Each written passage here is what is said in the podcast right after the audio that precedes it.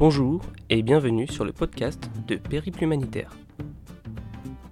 Je suis Bertrand Roussard et mon parcours de vie m'a amené à me questionner sur la solidarité internationale, son histoire, ses différentes formes d'action, ses réussites et ses échecs. À travers une série d'interviews, je vous propose de découvrir le monde de l'aide humanitaire grâce à des acteurs de terrain.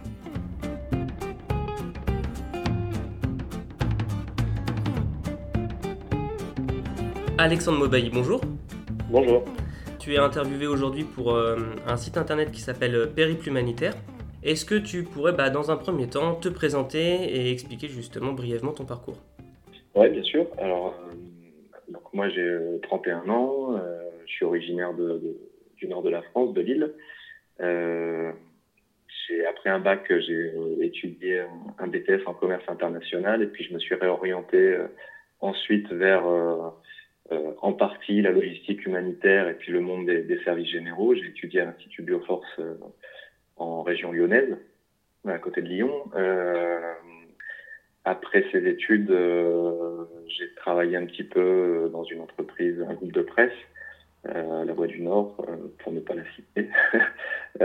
et puis, après plusieurs années, j'ai décidé de créer ma, ma propre structure associative euh, orienté vers euh, l'Amérique latine, l'Amérique du Sud, euh, et très précisément la, région andine, donc Bolivie, Pérou, Chili. Et puis pendant 4-5 ans, j'ai alterné les expériences en Amérique latine, des retours en France pour travailler aussi en entreprise.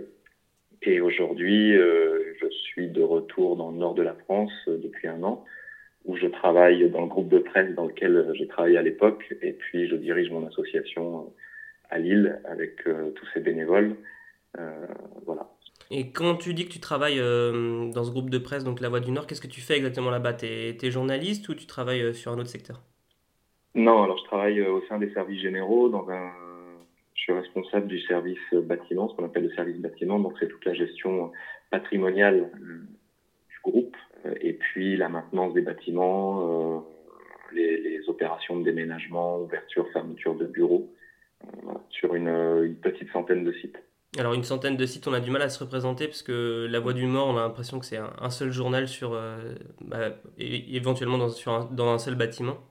Alors en fait, c'est un, groupe de presse qui réunit effectivement d'abord La Voix du Nord, qui est un journal quotidien, la presse quotidienne régionale, mais c'est aussi un groupe qui est composé de télé, radio, d'autres journaux hebdomadaires euh, dans les Hauts-de-France, euh, en l'occurrence Nord-Pas-de-Calais, Picardie, Oise.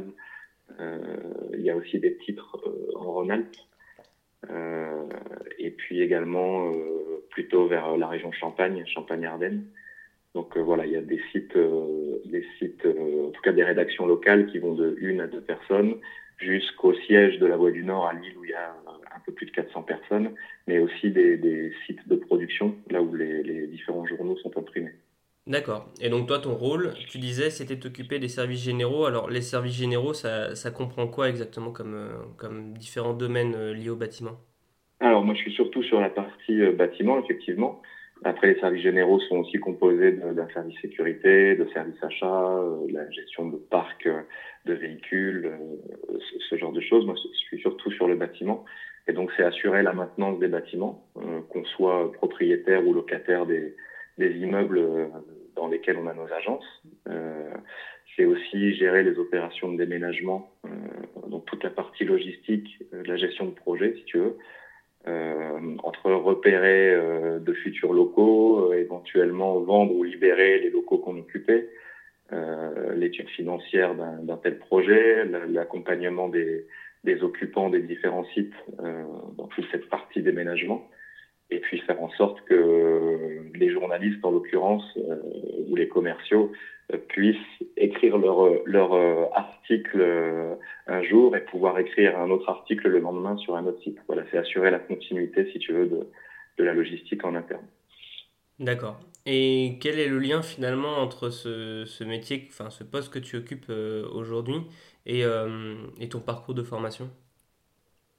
Bah, C'est, euh, si tu veux, par rapport aux études euh, que j'ai suivies à l'Institut Bioforce, c'est, bon, sur la partie services généraux, c'est, lié, hein, le, le, service aux occupants, comme, comme on l'appelle. et puis après, c'est vrai que d'un point de vue un peu plus général sur la gestion de projet, comment gérer un projet de A à Z, que ce soit sur la communication, la partie logistique, l'étude financière d'un projet, les moyens humains à mettre en place, par exemple. Donc voilà, il y, a un lien entre entre la gestion humaine et la gestion des ressources, si tu veux, pour pouvoir euh, gérer une opération, quelle qu'elle soit. En l'occurrence, là, c'est lié au bâtiment et, euh, euh, à des opérations de déménagement ou d'aménagement. Mais voilà, c'est un lien sur la gestion de projet surtout. D'accord, ok.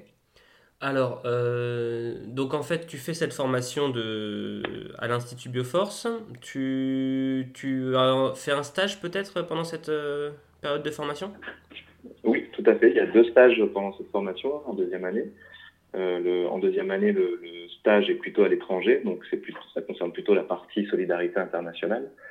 Euh, donc ce stage, je l'ai effectué en, Bolivie pendant trois mois et demi. En Bolivie, du coup, ça explique euh, la suite de mon parcours, en l'occurrence. Et puis le deuxième stage est en troisième année, enfin, sous la forme d'un contrat de professionnalisation à l'époque que j'ai effectué à la Voie du Nord. D'accord. Alors, parle-nous un peu plus de la Bolivie. Bah, écoute, c'est, euh, je, voulais absolument euh, partir en Amérique latine, euh, profiter de cette opportunité de stage pour partir en Amérique latine, qui était un continent lointain entre guillemets, tu vois, dans le sens où bah, les cultures latino-américaines sont pas forcément celle dont on parle le plus en France, en l'occurrence. Euh, J'écoutais pas mal de musique latine, ceci dit. J'essaie de m'intéresser un petit peu à, à, la langue espagnole, d'abord. Et euh, voilà, ça a été vraiment euh, une volonté d'aller en Amérique latine. Et j'ai eu l'opportunité de, partir avec une camarade de, promo à l'époque euh, pour une, une asso française qui travaillait là-bas. Euh, dans une communauté aymara à 4000 mètres d'altitude, euh, à une centaine de kilomètres de la capitale La Paz. Et euh, ça a été une expérience qui a bouleversé, bouleversé ma vie, ma, façon de, comprendre l'autre. De, de... J'ai appris beaucoup sur moi-même. C'était une espèce d'introspection. enfin, ça m'a vraiment euh, convaincu, euh, si tu veux, de, pouvoir poursuivre après euh, des actions. à l'époque, j'avais pas vraiment idée de, de, ce qui allait suivre par la suite et de la création d'une association derrière, mais euh, je me suis vraiment intéressé, en l'occurrence à ce moment-là, la culture aymara, euh, au quotidien, des gens qui vivaient dans des communautés où en 2010 il n'y avait pas d'eau, pas d'électricité. tu vois, c'était surtout l'agriculture euh, qui primait, avec des revenus vraiment très limités. Euh, enfin, c'était euh, une expérience très enrichissante. Quelle était ta mission à toi là-bas?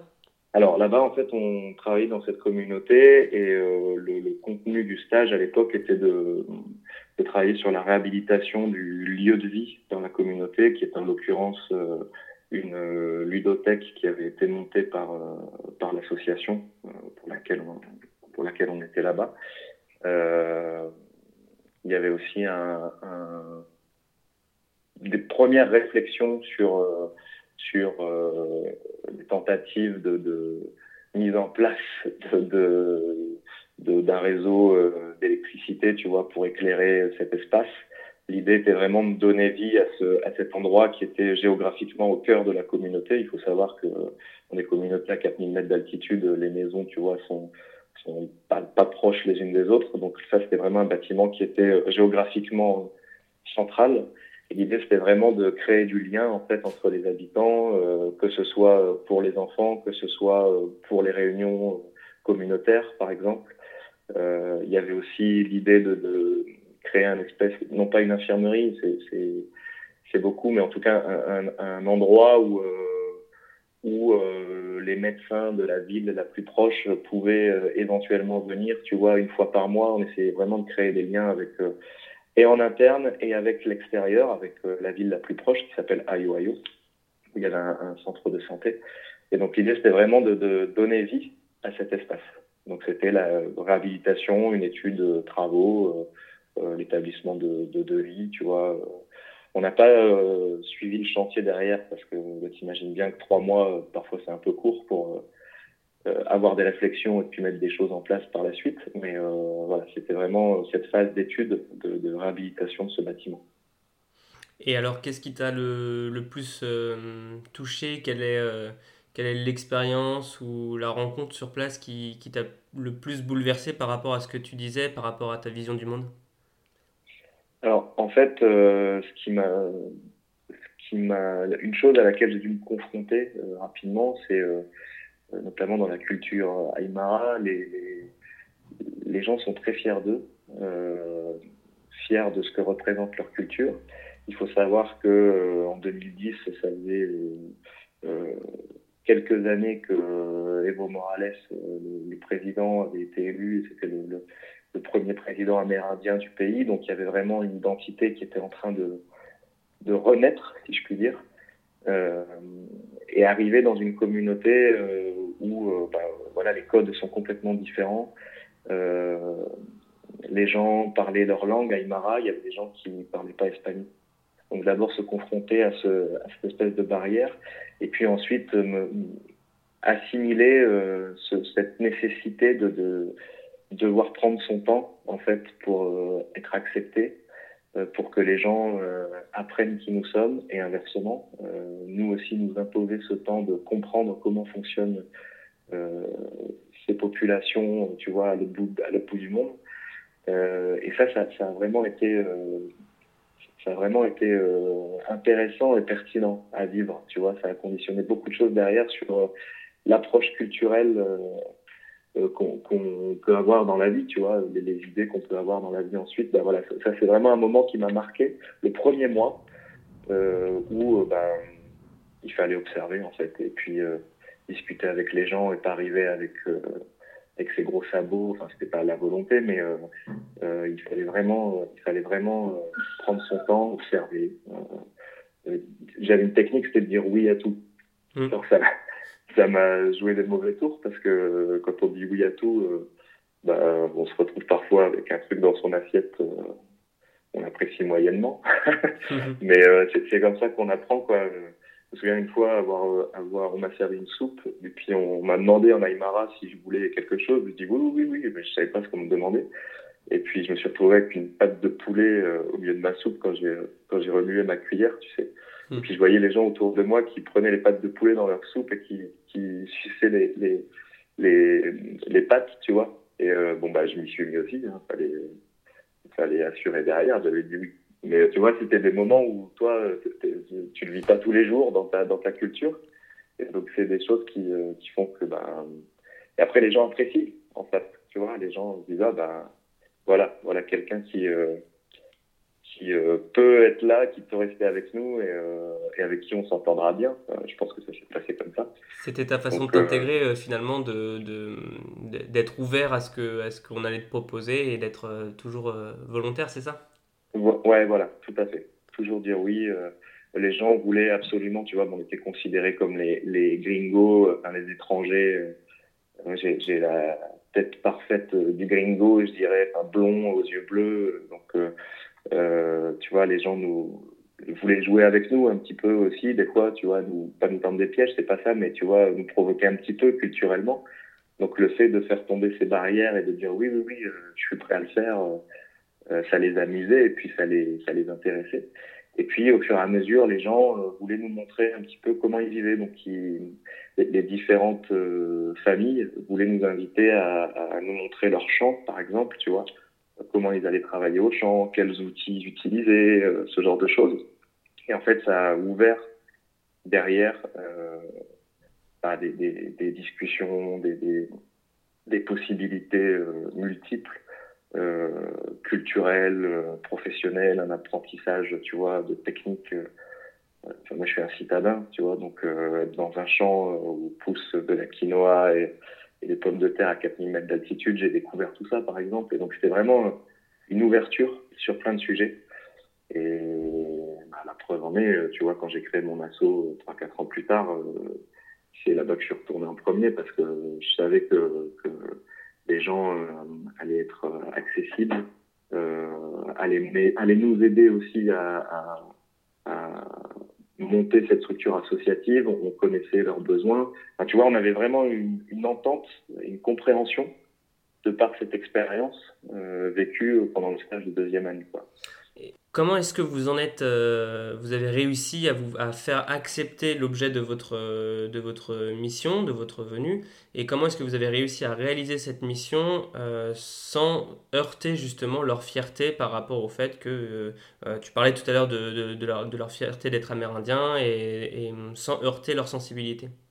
Bah, En fait, un projet, peu importe où tu le mènes, selon moi, un projet sera ça aura fait 50% du chemin déjà si euh, le projet vient de, de, du besoin des bénéficiaires. C'est-à-dire que, je, m'explique, euh, nous, on n'est pas arrivé avec cette association, avec un projet euh, défini, tu vois, en disant si ils ont besoin de ça, il faut qu'on le fasse. L'idée aussi venait d'eux. Et donc, il fallait que ce soit vachement participatif. Donc, pour le coup, sur la réhabilitation de ce bâtiment, là, pour ce, ce projet dans, pendant le stage de deuxième année. Euh, L'idée était de travailler avec les autorités de la, communauté, avec euh, euh, les pères ou les mères de famille qui avaient des connaissances éventuellement en plomberie, en maçonnerie. C'était vraiment fait, travailler main dans la main. Et donc ça, c'était ce côté participatif a aussi beaucoup aidé. Tu vois, c'était une collaboration. Ce principe-là a permis justement de faire tomber un petit peu les craintes des uns des autres, nous comme eux, et de, de, voilà, chacun avait euh, avait euh, son idée à apporter, ses compétences à apporter. Et donc forcément, quand dans la journée sur ton projet c'est participatif et tu t'entends bien et tu acceptes, en tout cas tu valorises les propositions des personnes qui vivent là, qui représentent et qui ont fait cette communauté, euh, bah, le soir, euh, tu vois, quand tu vis dans, dans les familles, quand tu es dans les familles, ça se passe beaucoup mieux parce que du coup, euh, l'idée que ce soit participatif, constructif et ensemble. C'était pas une association qui venait avec, euh, voilà, on a une idée, le projet sera celui-ci et puis dans trois mois on repart, ciao. Non. Tu dormais en plus le soir donc dans, dans les familles, tu étais accueilli par, par les familles, c'est ça? Ouais, tout à fait. Et donc, à quoi, à quoi ressemblait une, une journée type, euh, une journée type là-bas? Tu te levais le matin, qu'est-ce qui, qu'est-ce qui se passait? En fait, on se levait le matin euh, très tôt parce que, on s'imagine, cette altitude, le, soleil se lève tôt et, et, de toute façon, les gens vont, vont, travailler au champ avant que le, le soleil ne, ne, tape trop fort. Euh, donc, on se réveillait vers 6 heures du matin à peu près, on déjeunait avec les membres de la famille.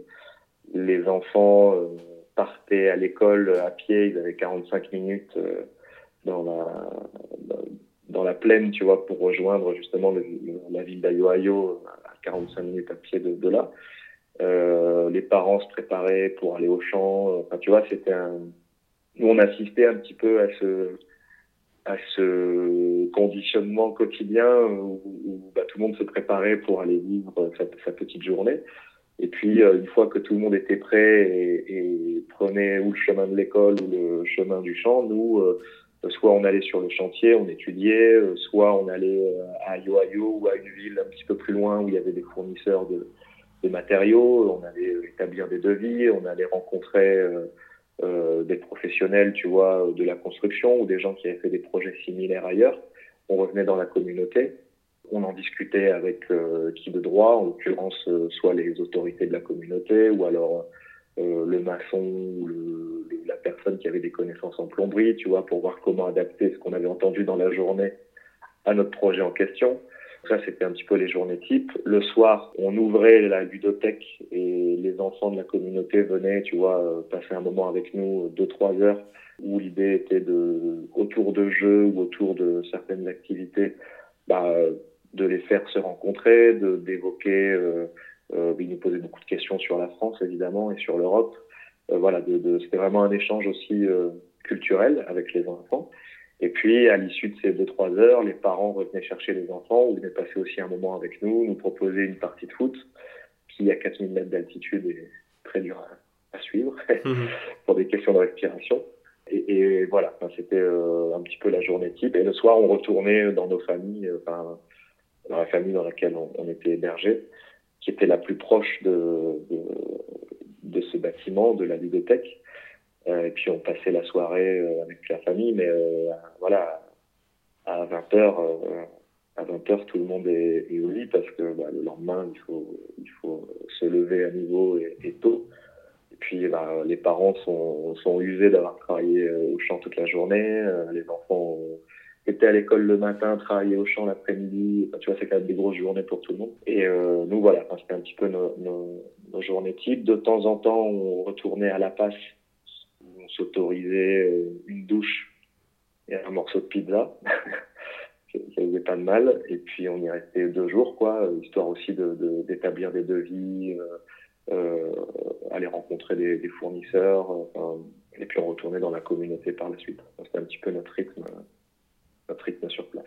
Donc tu passes euh, trois mois là-bas, dans la rusticité, à travailler dur pour un projet qui a du sens, avec euh, une découverte complète de l'interculturalité. Trois mois sont écoulés, tu rentres en France. on, a du mal à imaginer que la transition puisse se faire en douceur. Eh ben oui, parce que effectivement, la première fois que j'ai remis les pieds dans un supermarché, euh, ça m'a fait tout drôle.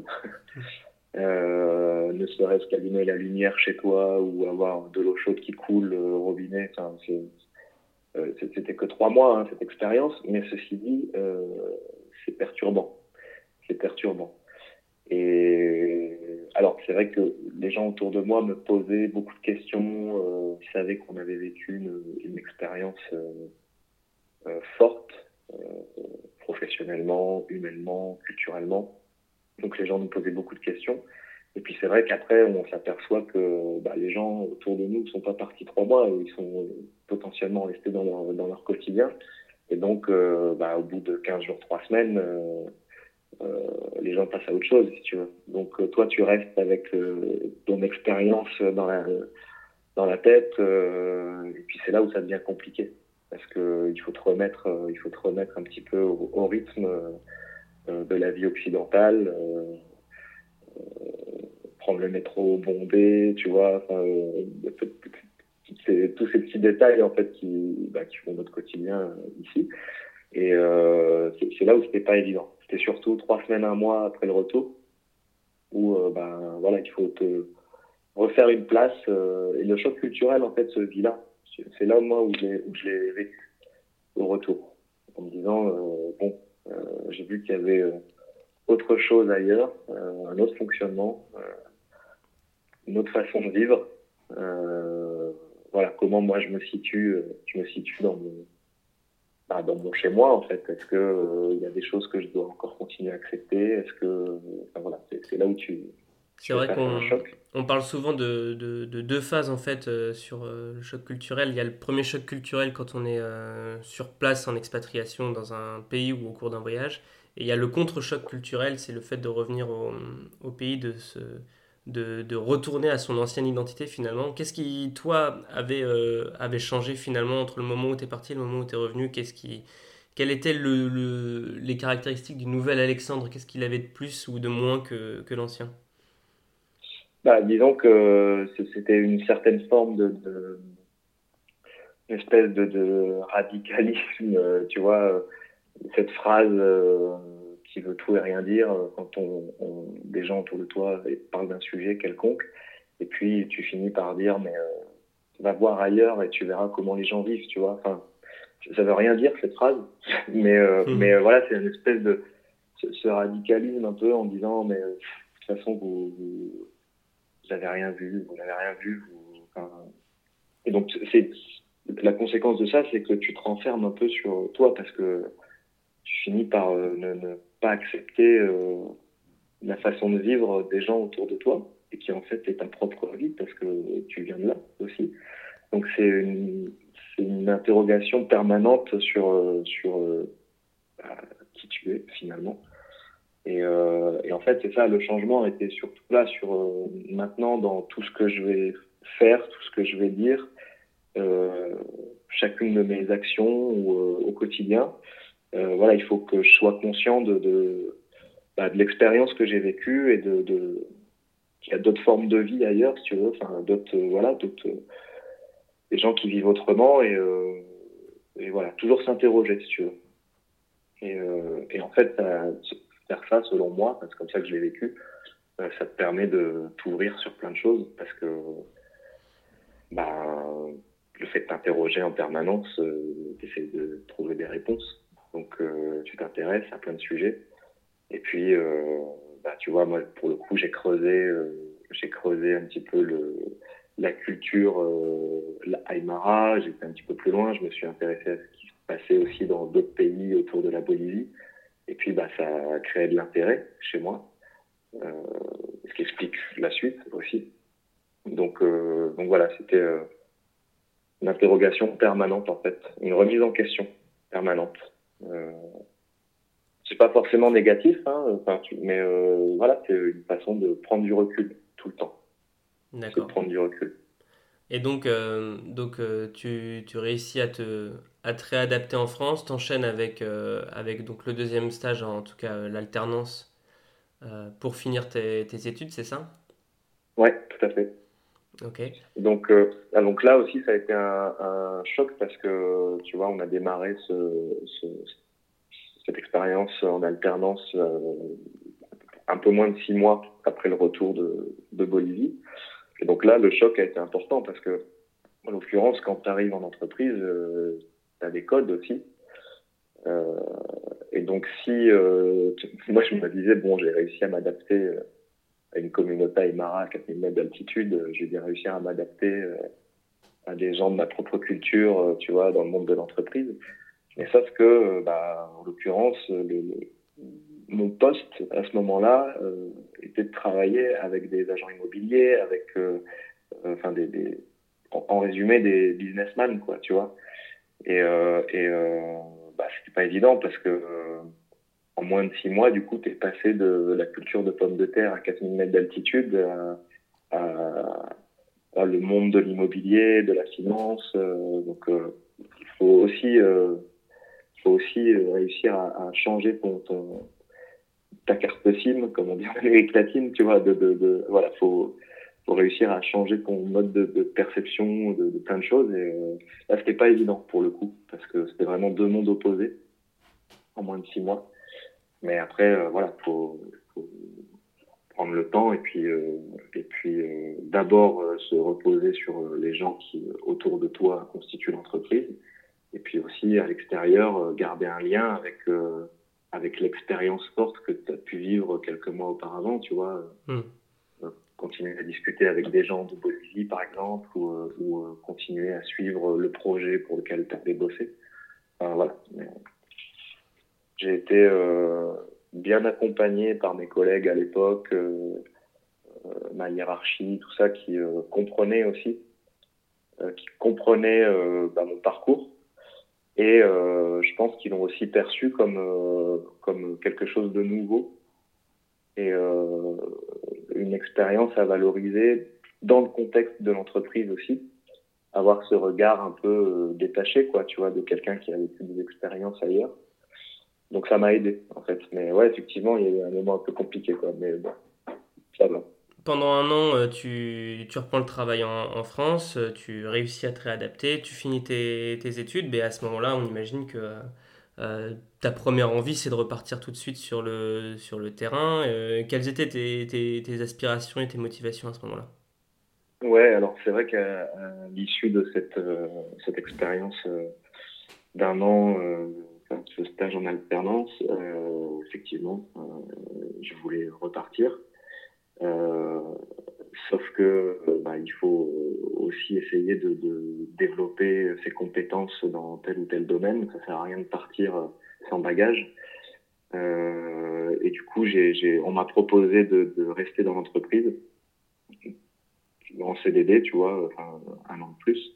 Et en fait, je me suis dit que c'était une l'opportunité, en tout cas, de, de, bah, de me faire ce, ce de, de, de, me faire cette expérience, de, de développer mes compétences techniques, de, de me faire aussi un réseau professionnel. Euh, enfin, ça me semblait important euh, pour pouvoir euh, mieux sauter plus tard. Euh, donc je suis resté euh, deux ans de plus. Donc euh, c'était une expérience de trois ans, un an en alternance et puis deux ans de CDD, deux ans de CDD derrière. Et à l'issue de, ces trois ans, là, je me suis dit, c'est bon, j'ai estimé avoir les bagages nécessaires. Et bah, j'ai décidé de, Je voulais faire le, grand saut, quoi. Je voulais partir en mission, postuler pour des, pour des grosses ONG, enfin, tu vois, partir en mission où que ce soit. Et euh, ça a été un peu compliqué parce que du coup, comme j'avais fait trois ans en entreprise, euh, j'avais finalement très peu d'expérience euh, terrain dans le monde de la solidarité internationale. Et donc, euh, bah, le temps est passé, le temps est passé, je trouvais pas de mission. Et finalement, j'ai décidé de, de, créer ma propre structure euh, avec des amis à l'époque, notamment venant également de, de Bioforce euh, de l'Institut Bioforce. Donc on était un petit peu sur la même longueur d'onde, le même état d'esprit. Euh, et parmi ces amis, il y avait euh, il y avait ma camarade de promo de l'époque avec qui j'étais parti en stage de deuxième année en Bolivie. Et donc on a créé notre notre structure. Et puis euh, bah, on a décidé de, de retourner là-bas. Dans la communauté, en commençant par la communauté dans laquelle on était quelques années auparavant, et euh, c'est ce que je te disais en introduction tout à l'heure, c'est que arrivé sur place, euh, ben, il y avait déjà une relation euh, établie, une certaine confiance. ça nous a beaucoup aidé. Et puis on a, enfin, on a travaillé sur un projet là-bas de, de, douche solaire et de, et de blocs sanitaires dans la communauté. Entre-temps, le gouvernement bolivien a installé un réseau d'eau dans les communautés de, de cette région. Donc euh, voilà, ça nous a permis aussi d'avoir davantage de réflexion euh, sur des projets à mener. Les besoins avaient un petit peu changé. Et, euh, voilà, c'est une expérience de un an entre la Bolivie, le sud du Pérou, où du coup mon asso a aussi financé un projet. Deux de mes camarades sont partis au Chili travailler sur des projets similaires. Et du coup, bah, petit à petit, la cohérence de l'association et, le travail qu'on faisait a été reconnu, était reconnu par les gens qui nous avaient soutenus au départ, euh, que ce soit des donateurs, que ce soit euh, euh nos réseaux d'amis ou le réseau professionnel qui nous avait soutenus, euh, qui euh, organisait des événements ici aussi pour récolter un peu de fonds. Et donc au bout d'un an, on a fait l'état des lieux de ça. Et puis on s'est dit, bah ouais, ça fonctionne en fait, il faut, on va continuer.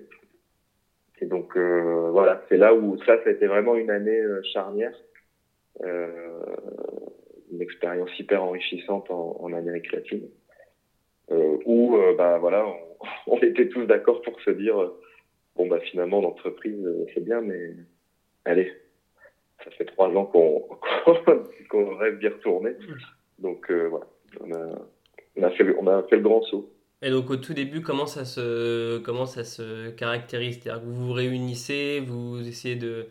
Euh, votre volonté, c'est de, de repartir là-bas, de répondre à des besoins que vous aviez identifiés à l'époque. Euh, comment, comment, comment, tu, comment tu lances ce premier projet? Quelles sont toutes les étapes qui mènent à finalement créer une association euh, à, vocation de solidarité internationale?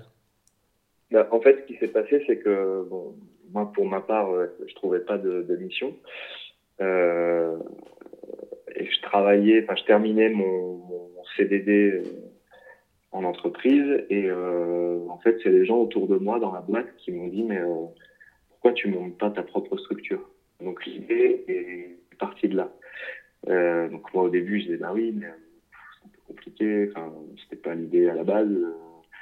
Et puis, en fait, on m'a dit, bah oui, mais tu t'es fait un réseau professionnel, tu as des compétences, tu as des gens autour de toi qui peuvent t'aider à, monter les projets. Enfin, tu seras pas tout seul dans tous les cas. Euh, on peut essayer de voir comment, comment solliciter euh, des partenaires, comment euh, euh ouvrir toutes les portes possibles, euh, en tout cas toquer à toutes les portes possibles pour, pour essayer de monter quelque chose. Et en fait, ça s'est très vite. Euh, en moins de 15 jours, on avait créé l'assaut, euh, rencontré des, des chefs d'entreprise pour euh, voilà, demander des financements, organiser une soirée pour faire connaître un petit peu le projet. Et en fait, entre-temps, entre-temps, j'avais décidé de retourner en, en Amérique du Sud à l'origine pour aller chercher du boulot là-bas, en fait, directement. Et, et en fait, on s'est, puisque en France, on montait ce petit projet associatif avec des fonds, euh, on s'est rapproché de, de l'ASSO pour laquelle on était parti en stage en deuxième année. On a essayé de comprendre un petit peu les projets sur lesquels elle, elle bossait à ce moment-là. Et il, s'avérait que, il s'est avéré qu'il y avait un projet dans la communauté dans laquelle on était allé, euh, avec un partenaire local, euh, sur des douches solaires. Et puis, bah, du coup, on s'est dit, bon, bah, voilà, combien ça coûte? On va essayer de, gérer le financement de, ce projet-là. Et puis, en fait, euh, bah, les gens nous ont soutenus, euh, je te dis, en moins de 15 jours, hein, les gens nous ont soutenus à Lille. Et puis, on s'est retrouvé en Amérique du Sud avec une enveloppe, une structure associative à travailler en partenariat avec l'ASSO qu'on avait rencontré euh, 3-4 ans auparavant dans le cadre du stage de deuxième année. Donc finalement, la démarche, ça a été de, de réunir les, les, bonnes volontés, euh, euh, motiver des, des, personnes à, à, à financer le, un, un projet, euh, et, voilà. et, et, tout en vous appuyant donc sur, euh, sur cette association locale, c'est ça? Enfin, en tout cas, ces partenaires ouais. locaux que vous connaissiez euh, d'origine. Tu te souviens de ce que ça représentait comme euh, somme d'argent, ce que vous aviez réussi à lever au, sur les... C'était c'était 12 000 euros. 12 000 euros. Et ça correspondait Puis, à combien de douches solaires? Ça correspondait à 30 douches solaires. C'était le, le, En fait, si tu veux, avec l'assaut avec laquelle on bossait là-bas, le une asso bolivienne qui était sur place spécialisée dans le solaire. C'était la première fois que cet asso-là euh, travaillait sur un modèle de douche à 4000 mètres d'altitude euh, dans une communauté avec ces caractéristiques-là. Donc ça a été vraiment le premier modèle, euh, tu vois. Donc euh, après, après on a réussi à faire en sorte que, que bah, le prix par douche baisse, hein, forcément. sur le projet suivant, tu revois un petit peu la technique, tu corriges ce qui fonctionne pas. Mais ouais, c'était euh, 12 000 euros pour 30 douches. D'accord. Et quel est, est-ce que tu peux nous expliquer euh, d'où venait ce besoin en, en, douche solaire dans ces, dans ces communautés? Euh, En perspective, tu disais qu'il y avait eu euh, déjà des, des, actions qui avaient été faites par le gouvernement euh, bolivien sur place, notamment au niveau du réseau d'eau. Euh, comment ça se fait que finalement ce ne soit pas le gouvernement qui soit emparé aussi de cette question-là? Voilà. comment ça se fait qu'il y avait ce, ce besoin à ce moment-là? Alors, il y avait, il y avait un, un, an auparavant, donc en 2012, il y a eu, un, il y a eu deux programmes menés par le gouvernement dans cette, dans cette région de, la Bolivie. Euh, C'était la mise en place d'un réseau euh, d'électricité, tu vois, pour avoir un éclairage euh, à quelques endroits de, de des communautés. Et un réseau de un réseau d'eau. Alors en fait, il y avait une rivière qui coulait au pied du village. Euh, donc le gouvernement a installé une pompe. La pompe alimentait un réservoir situé euh, un peu plus loin sur les hauteurs de la communauté. Et depuis ce réservoir, il y avait un réseau d'eau en fait qui allait vers chacune des habitations, un réseau d'eau souterrain qui allait vers chacune des habitations, dans lesquelles se trouvait juste un robinet en fait euh, extérieur, qui était construit à l'extérieur de la maison, euh, un petit robinet. Et donc nous, on, c'était un projet, en fait à la base c'était une réflexion de l'association française qui intervenait dans cette communauté-là, euh, menée avec les, autorités de la communauté euh, pour pouvoir installer des douches solaires, favoriser l'hygiène, etc., et des toilettes sèches euh, dans chacune des habitations. Et donc en fait le projet est né de là, si tu veux, c'est un besoin exprimé par, par la communauté aussi. Euh, donc c'est un complément de, de, du programme mené par, euh, par le gouvernement un an auparavant. D'accord, parce que ce gouvernement justement n'allait pas, n'allait pas assez loin? Euh, Je sais pas, c'était déjà bien d'avoir de, de, mené ces deux programmes. Ça n'a pas, fait, ça pas été fait partout en Bolivie. Euh, euh, là, ça a été fait à cet endroit, dans cette région en fait, qui est où habitent les, les ce qu'on appelle les ponchos rouges, euh, qui ont été aussi un, vivier euh, électoral pour euh, Evo Morales euh, en 2006. donc c'était peut-être, je, je sais pas, je n'étais pas au gouvernement à l'époque. C'était peut-être une façon aussi de remercier de maintenir cette base électorale dans la région. Il y avait d'autres programmes menés sur le prêt de tracteurs, tu vois, pour les paysans, etc. je ne sais pas s'ils n'ont pas été assez loin, suffisamment loin pour construire des douches. si c'était une volonté, je ne sais pas. Mais ce qui est sûr, c'est que après, il y avait pas mal d'associations euh, dans, plusieurs communautés qui intervenaient pour, euh, comme nous, pour construire des douches, d'autres pour euh, travailler sur la construction de serres, tu vois, avec l'irrigation des terres. Enfin, il y avait pas mal de projets qui pouvaient fleurir suite à ces, à ces programmes du gouvernement. D'accord. Donc à l'époque, à vous arrivez à lever 12 000 euros. Euh, sur un projet de construction de, douches solaires. Et, euh, alors aujourd'hui, euh, où est-ce qu'en est, qu'en est l'association? Alors aujourd'hui, six ans plus tard, l'ASSO a mené des projets, donc d'autres projets en Bolivie, dans d'autres communautés, dans d'autres régions. au Chili, on a un partenaire au Chili avec lequel on travaille depuis cinq ans, où on finance et on intervient quand on peut sur place euh, des projets de cuiseurs solaires et de séchoirs à fruits. On est intervenu au Pérou euh, sur un projet de rénovation des toits de cuisine dans une communauté quechua aussi à plus de 4000 mètres d'altitude. Euh, rénovation des toits de cuisine, mise en place de cheminées pour l'extraction des fumées, euh, récupération des eaux pour, et traitement tu vois, pour ensuite se laver les mains, faire la vaisselle, etc.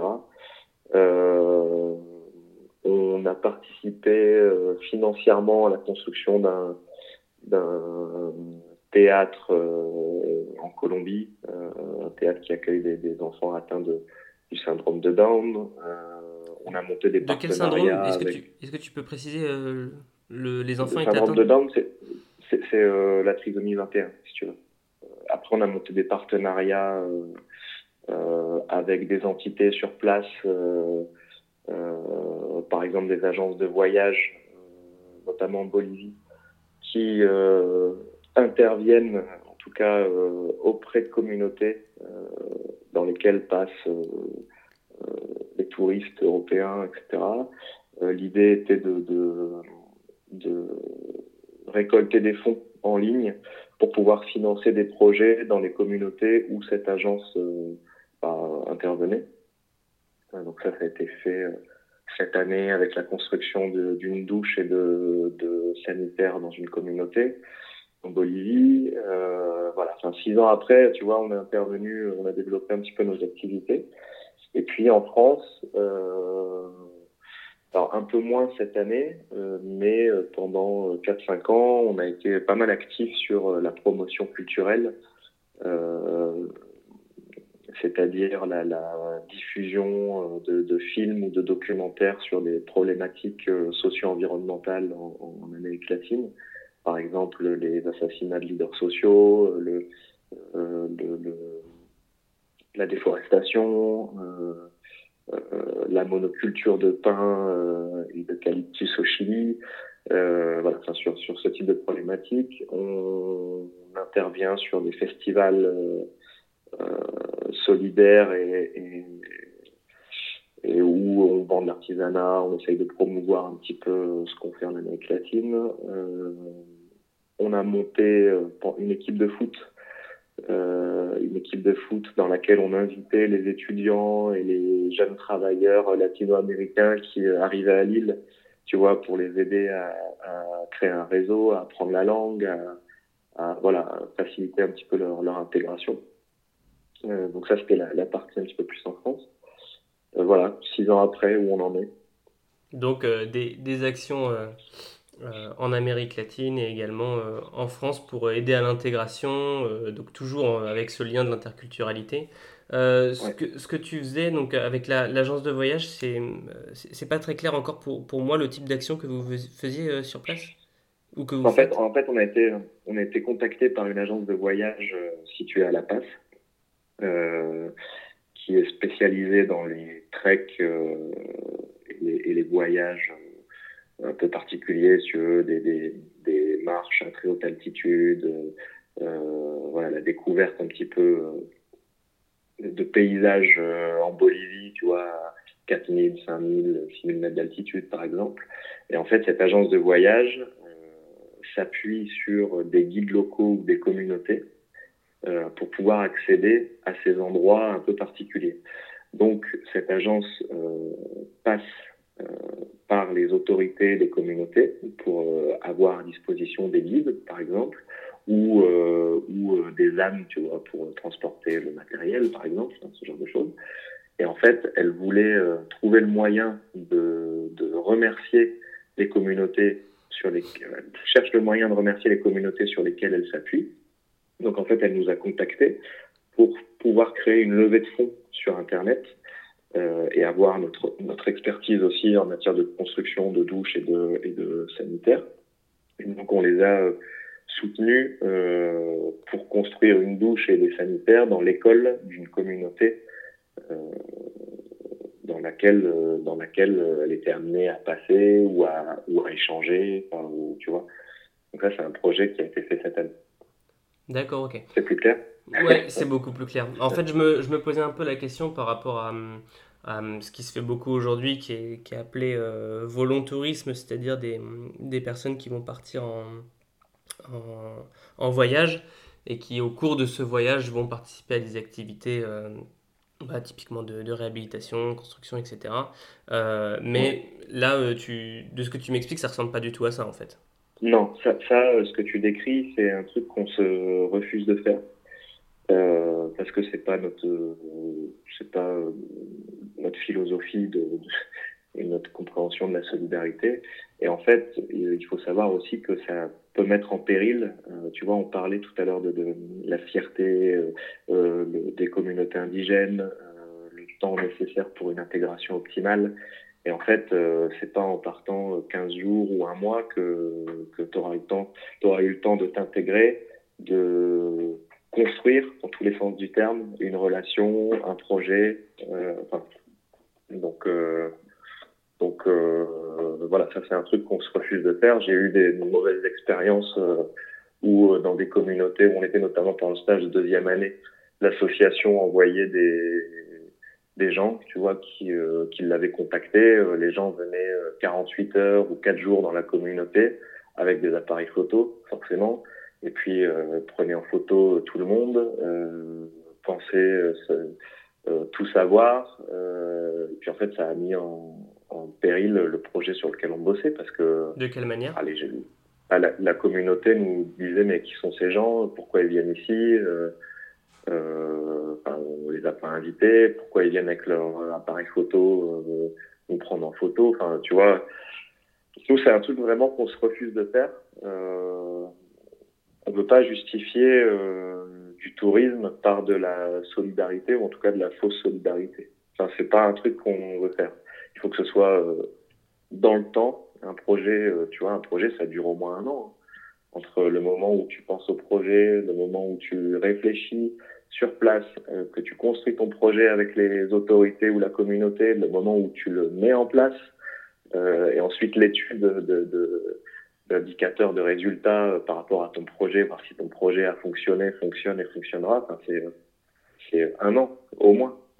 Donc, euh, tu vois, euh, accueillir des gens qui viennent euh, 10, 15 jours, un mois, c'est pas pertinent, selon moi. Euh, malgré toute la bonne volonté que ces personnes-là peuvent avoir. Mais euh, voilà, c'est c'est pas l'état d'esprit en tout cas de, de notre association. Et toi, le, le donc le, le, partenariat que tu as avec cette agence euh, de voyage en, en Bolivie, c'est ça?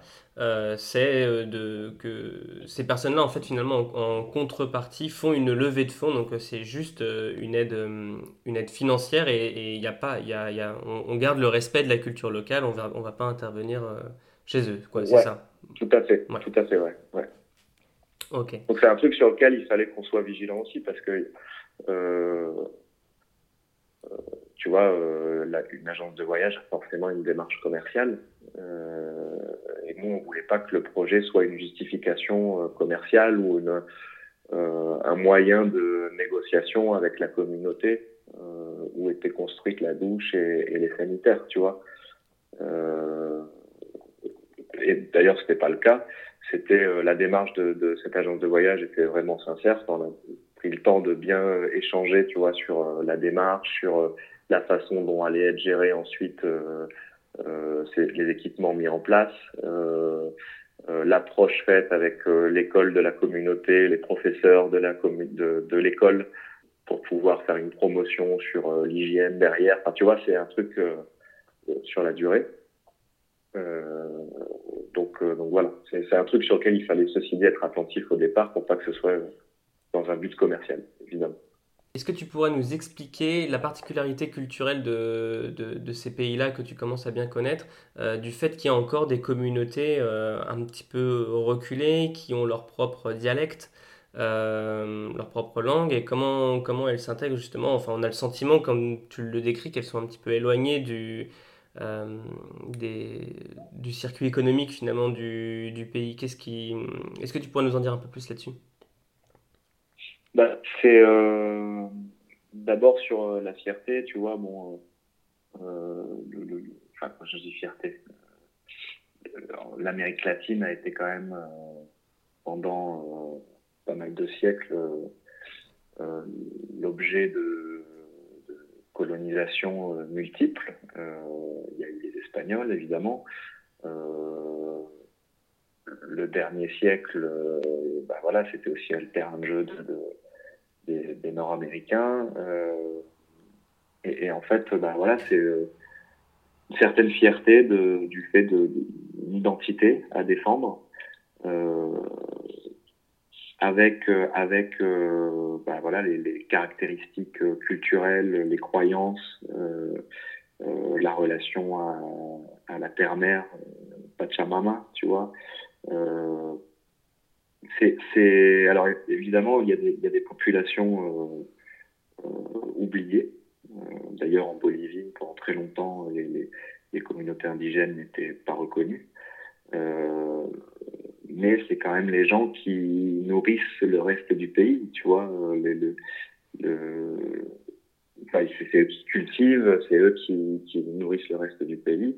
Euh, et donc cette identité-là, en l'occurrence en Bolivie, elle a été euh, reconnu par l'arrivée de, de, Evo Morales, qui était le premier président amérindien, qui a euh, changé la constitution et qui a établi la Bolivie comme euh, État plurinational de Bolivie, c'est-à-dire il, il reconnaissait euh, les, les 36 langues, euh, les 36 nations, ce qu'on appelle les, les, nations, donc en, en l'occurrence les cultures, tu avoir la culture aymara, la culture quechua euh, et les autres. Donc euh, c'est aussi cette fierté. Euh, bah voilà, aujourd'hui on existe, on est reconnu, euh, on participe, comme tu disais, à la vie économique du pays. quand tu vas à La Passe, maintenant, tu montes dans un bus, tu peux avoir une maman, ce qu'on appelle les cholitas, tu vois, une maman paysanne assise à côté d'un citadin ou un jeune citadin, tu vois, qui a toujours vécu en ville. Enfin, les gens commencent à se mélanger et c'est vachement enrichissant en fait. Enfin, c'est c'est bien, c'est pas le cas dans, dans tous les pays, tu vois. Au Chili, euh, il y a la crise des, des Mapuches où les Mapuches sont sont pas reconnus par le gouvernement. Il y a une répression depuis des années euh, par le gouvernement. Après chaque pays, euh, chaque gouvernement voit comment il, il, organise la gestion de, de, de ses communautés et de sa population. En, l'occurrence, en Bolivie, euh, il y a eu une espèce d'explosion comme ça de, de identitaire euh, où on a, on a reconnu euh, bah, les différentes cultures, les différentes langues. Euh, moi, je me souviens dans, les, dans la communauté là, en, Bolivie où on intervenait, il y avait des, des, des grands-mères qui parlaient pas un mot d'espagnol et parce qu'elles étaient restées dans leur communauté, elles n'en étaient jamais sorties. Et puis, bah, elles, on leur avait enseigné la langue aymara. Elles parlaient aymara. Euh, enfin, tu vois, c'est euh, une espèce de décalage. Nous, c'est un peu lointain pour nous en France. Euh, à part, on, défend la langue bretonne, le ch'ti, etc. Mais on, on parle plus beaucoup ces langues-là, tu vois. Et puis on les enseigne pas, surtout. Pas officiellement, en tout cas à l'école. Et, voilà, là, il y a vraiment eu une reconnaissance de, de cette identité. Et Euh, J'espère que ça continuera. et que ça, ça donnera des idées aussi dans d'autres pays, tu vois. Euh, en Colombie, en Colombie aussi, il y a beaucoup de communautés, euh, des communautés indigènes. Euh, parfois, le gouvernement a du mal à les reconnaître. Euh, bah, J'espère qu'un jour, tu vois, ces gens-là euh, qui sont très fiers et qui défendent leurs leur racines euh, bah, seront reconnus et qu'on pourra euh, voir des, des, gens de ces communautés-là, issus de ces communautés-là, dans des, dans des gouvernements, dans des municipalités, tu vois. Donc, euh, je sais pas si ça répond à ta question. Bah, complètement, complètement, complètement. Ok. Euh, Est-ce qu'il y avait un, un point que tu avais envie d'aborder encore sur, euh, bah, par rapport à tout ce qu'on a évoqué? Bah, La seule chose que, voilà, moi j'encourage, euh, euh tu vois, euh, on, a créé notre association, il y a pas mal de gens qui, autour de nous, nous disent, ah bah oui, moi aussi j'aimerais bien monter mon assaut, ou j'aimerais bien me pencher sur tel sujet, ou bah, un seul conseil, allez-y, en fait. C'est pas évident forcément parce que bah, trouver des financements, euh, en l'occurrence si on veut intervenir à l'international, c'est une logistique un petit peu particulière certes, mais euh, moi j'encourage vraiment. Euh, on sait qu'il y a plein de gens autour de nous qui ont, qui ont des idées, de très bonnes idées. J'encourage vraiment les gens à monter des structures associatives, à se réunir entre elles. Voilà, il faut, il faut faire bouger les lignes moi, je considère que notre association est vraiment une goutte d'eau euh, dans un océan, euh, tu vois, dans cet océan énorme de la solidarité, de l'interculturalité. On est vraiment euh, une infime, une infime partie, une toute petite goutte d'eau, mais bah, au moins, voilà, on, essaye de faire les choses avec raison, avec passion. Et j'encourage toutes les gens qui ont des idées à, mettre en place des structures et puis euh, surtout à s'entourer, c'est important, euh, s'entourer de partenaires locaux, de d'associations qui font euh, qui font le, même travail, de professionnels aussi. Ce qu'il faut, c'est faire, essayer de faire bouger les lignes et puis bah, construire quelque chose ensemble. Donc voilà, s'il y a une seule chose à rajouter, c'est ça encourager encourager les gens à se mobiliser davantage parce qu'il y a beaucoup de gens qui se mobilisent. Mais euh, voilà, encourager vraiment. Euh, et puis aller. En fait, ce qui est intéressant, et nous, c'est ce qu'on a essayé de faire avec notre association, qui s'appelle donc euh, Unidos, qui veut dire uni, c'était de, réunir des gens de, tous les profils, toutes les couleurs politiques, si tu veux, toutes, tous les horizons, et de, de, que ce soit vachement participatif, parce qu'on voulait vraiment montrer à tout le monde que chacun pouvait apporter quelque chose. Euh, tu peux être plombier, avoir des connaissances en plomberie, bah, ça nous intéresse. Euh, tu peux avoir 20 ans d'expérience professionnelle en ONG, bah, ça, nous, ça nous intéresse.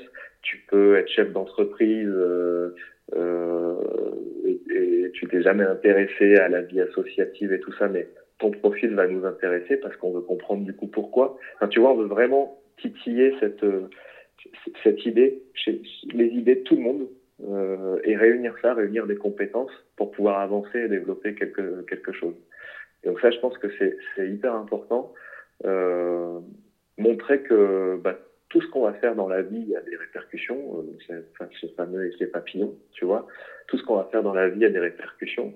Et donc, si on peut changer un petit truc de nos habitudes de vie, on sait que ça peut améliorer le quotidien de, de la personne euh, qui est née dans le village d'à côté ou qui est née euh, de l'autre côté de la planète, tu vois.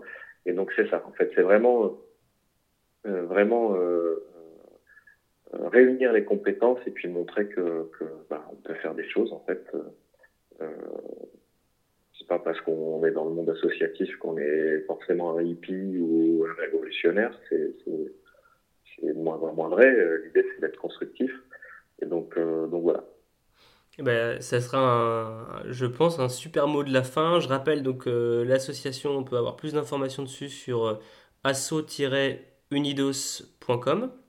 asso-unidos.fr. unidos.com. Et, et, donc il y a des personnes qui peuvent également te contacter si elles le souhaitent, si elles veulent, si elles sont intéressées, si elles veulent aller plus loin. Tu accueilles tout le monde, c'est ça, dans cette association? Oui, bien sûr, avec grand plaisir. les gens peuvent nous écrire à travers le site ou sur les réseaux sociaux aussi.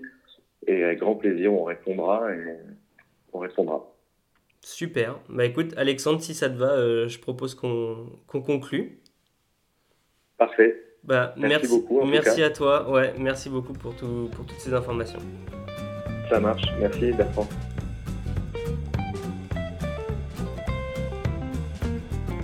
Si ce podcast vous a plu, vous pouvez également le retrouver sur notre site périplehumanitaire.com, périplehumanitaire-toutattaché.com.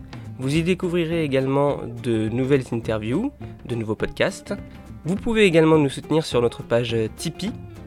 Et bien sûr, si jamais vous aimeriez voir certains sujets abordés ou certains acteurs être interviewés, n'hésitez pas à nous en faire part directement via l'adresse contact du site. Entre-temps, je vous souhaite une très bonne journée et je vous dis à bientôt.